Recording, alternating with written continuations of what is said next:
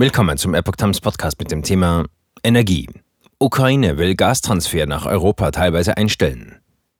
Ein Artikel von Epoch Times vom 11. Mai 2022. Russlands Krieg gegen die Ukraine hat nun auch Auswirkungen auf den Gastransit nach Europa. Im Gebiet Luhansk stellt die Ukraine die Durchleitung ein. Kriegsbedingt stellt die Ukraine ab Mittwoch den Transit von russischem Gas im Gebiet Luhansk im Osten des Landes ein. Damit fielen bis zu 32,6 Millionen Kubikmeter Gas pro Tag weg.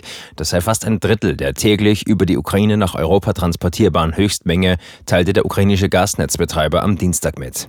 Aufgrund der russischen Besatzung sei es unmöglich geworden, den Punkt Sochranivka sowie die Verdichterstation Novopskov zu kontrollieren, hieß es. Der Betreiber berief sich auf einen Fall höherer Gewalt.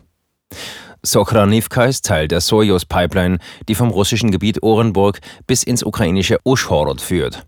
Der Transitteilstopp soll von 7 Uhr Ortszeit an gelten. Die Ukrainer deuteten an, dass Russen den Betrieb der Anlagen zuletzt gestört hätten. Russlands Energieriese Gazprom wiederum, der zuletzt täglich fast 100 Millionen Kubikmeter Gas durch die Ukraine in Richtung Europa gepumpt hatte, erklärte, man habe keinerlei Bestätigungen über Umstände höherer Gewalt erhalten. Die Ukrainer hätten in den vergangenen Wochen ganz ungestört in Sochranivka gearbeitet.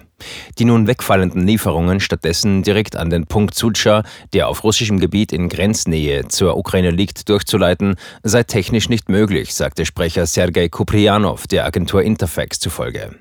Ob eine Kompensierung über ganz andere Routen möglich sei, ließ er zunächst offen. Gazprom betonte einmal mehr, alle seine Verpflichtungen gegenüber europäischen Kunden zu erfüllen.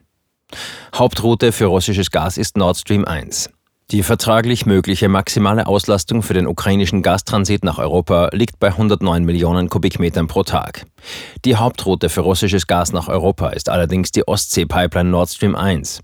Russischen Angaben zufolge liefen über Nord Stream 1 zuletzt jährlich 60 Milliarden Kubikmeter Gas pro Jahr nach Europa. Zweieinhalb Monate nach dem Beginn des Krieges in der Ukraine hatte Moskau am Dienstagvormittag mitgeteilt, gemeinsam mit pro-russischen Separatisten bis an die Verwaltungsgrenzen von Luhansk vorgedrungen zu sein. Der Chef des ukrainischen Energieversorgers Naftogaz, Juri Vitrenko, hatte jüngst gegenüber dem Redaktionsnetzwerk Deutschland gewarnt, dass der Transit russischen Gases durch die Ukraine nach Westeuropa in Gefahr geraten könne, wenn Russland seine Angriffe auf die ukrainische Infrastruktur fortsetzen sollte. Deutschland ist stark von russischem Gas abhängig. Forderungen etwa nach einem Gasembargo sind daher sehr umstritten. Jüngsten Angaben des Wirtschaftsministeriums zufolge sank die Abhängigkeit Deutschlands von russischem Gas seit Kriegsbeginn immerhin von zuvor 55 Prozent auf etwa 35 Prozent. Bis Sommer 2024 ist demnach eine schrittweise Verringerung auf 10 Prozent des Gasverbrauchs möglich.